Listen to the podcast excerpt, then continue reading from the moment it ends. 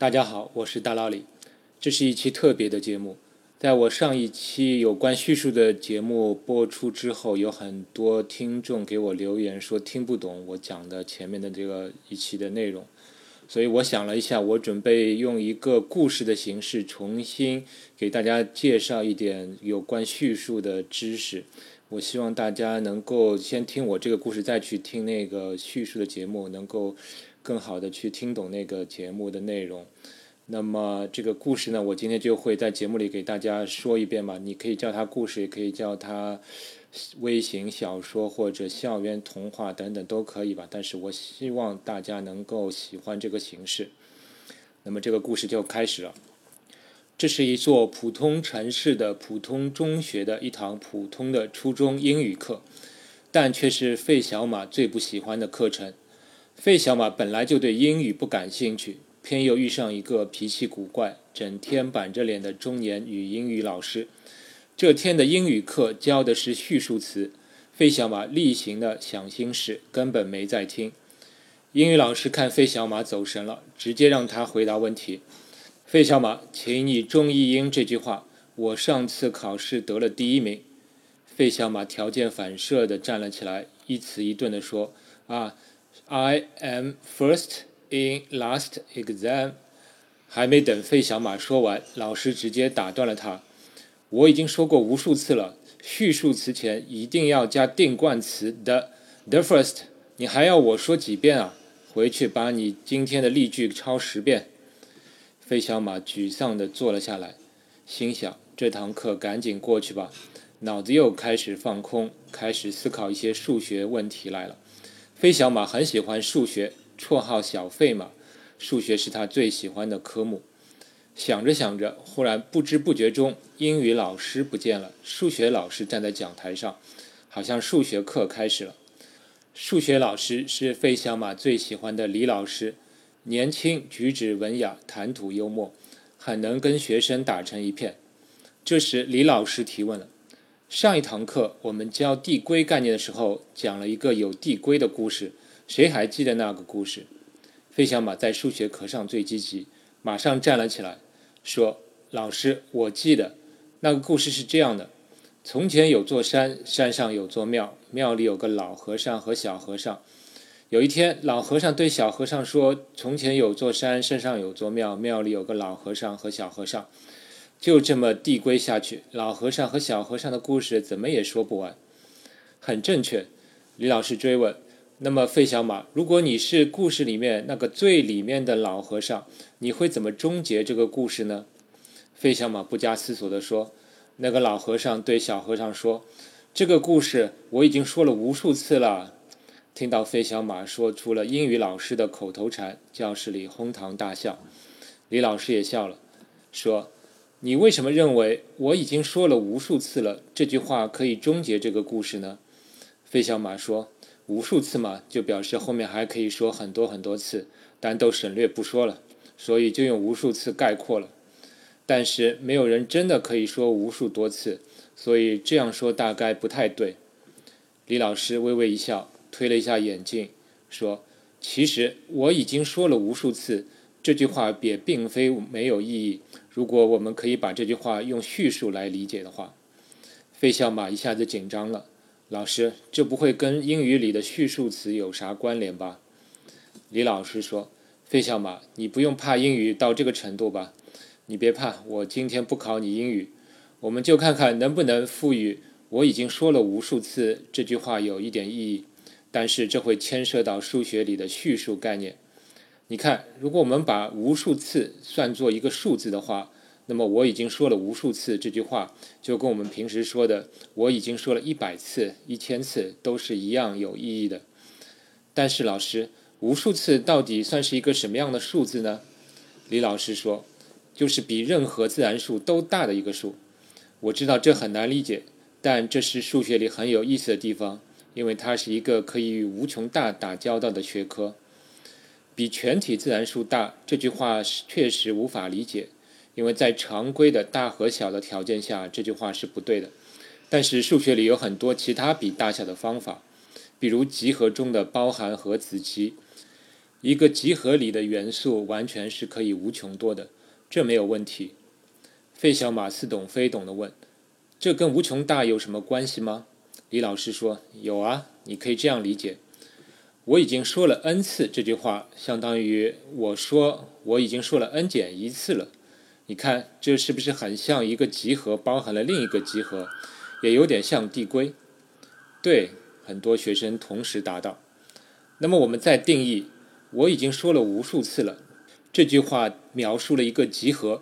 其中包含了所有的我说了 n 次的情况，n 可以是任何的自然数。这样我已经说了无数次了，这句话不就有意义了吗？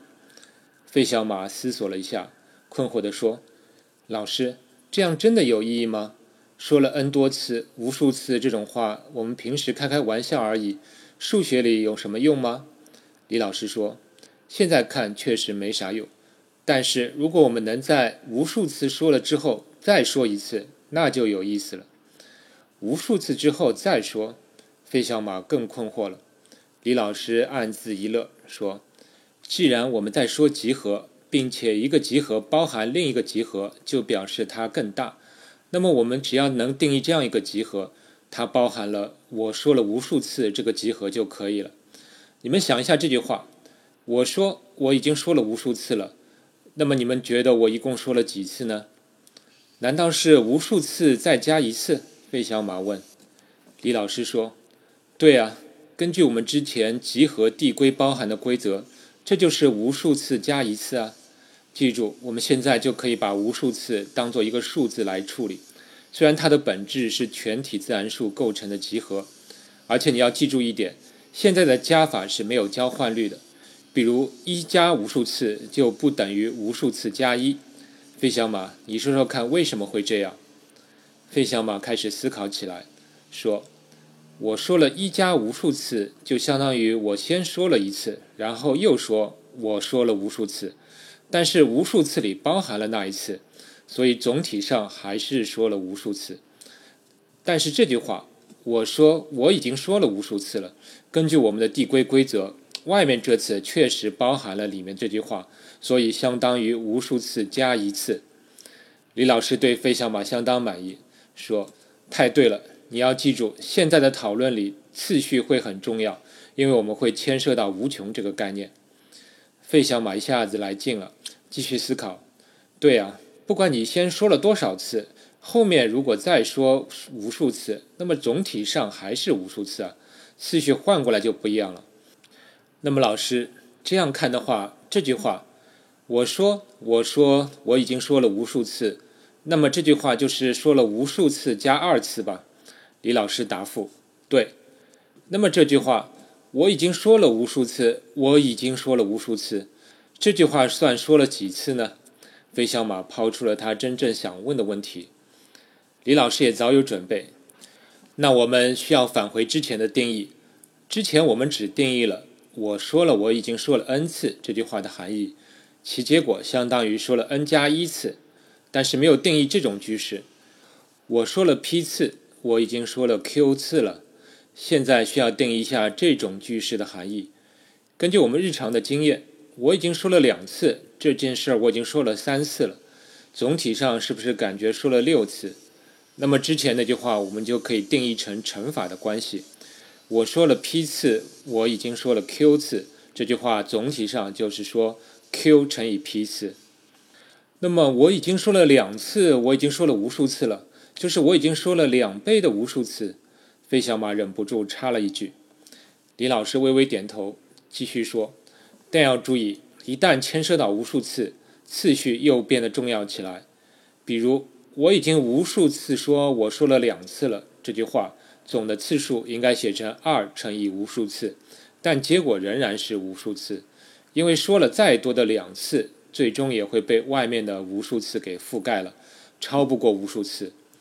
但是我已经说了两次，我说了无数次了，这句话确实是我已经说了无数次乘以两次，就是两倍于无数次，而两倍于无数次确实要比无数次大。所以在这里，乘法的交换律也是不成立的，这一点需要注意。费小马顿有所悟，有点兴奋地说：“那老师，这样看来，我说了无数次，我已经说了无数次，这句话应该就是无数次乘以无数次，等于无数次的平方次了吧？对呀，简单吧？那你之后还可以继续。没等李老师说完，费小马迫不及待地说：“那后面肯定还可以有无数次的三次方，无数次的四次方，以至于无数次的无数次方，对吧？”刚到这里，费小马忽然又听到一个不想听到的声音：“费小马，你上课又打瞌睡了？你告诉我，你刚才说了啥？”啊，原来还是英语课啊！费小马迷迷糊糊的，也不知道哪来的勇气说。老师，你刚才说你已经说了无数次了，但其实你已经说了无数次，你说了无数次了。课堂里一阵哄笑，飞小马这次真的醒了过来。原来现在只是早上，飞小马还躺在自己的床上。飞小马心想：还好只是梦啊，都怪我昨天睡前听大佬里讲叙述，做了这么一个梦中梦。不过以后我知道，原来我说了无数次这句话，还是真的是有意义啊！想到这儿，飞小马似乎觉得英语老师的这句口头禅也不是那么讨厌了。那么好了，故事就到这里。我希望这个故事能够提供大家一个理解叙述概念的一个比较简单的方式，并且也很欢迎各位留言给我这个故事发表意见吧。这是我的第一次这种尝试。那么谢谢大家，我们下期再见。科学声音。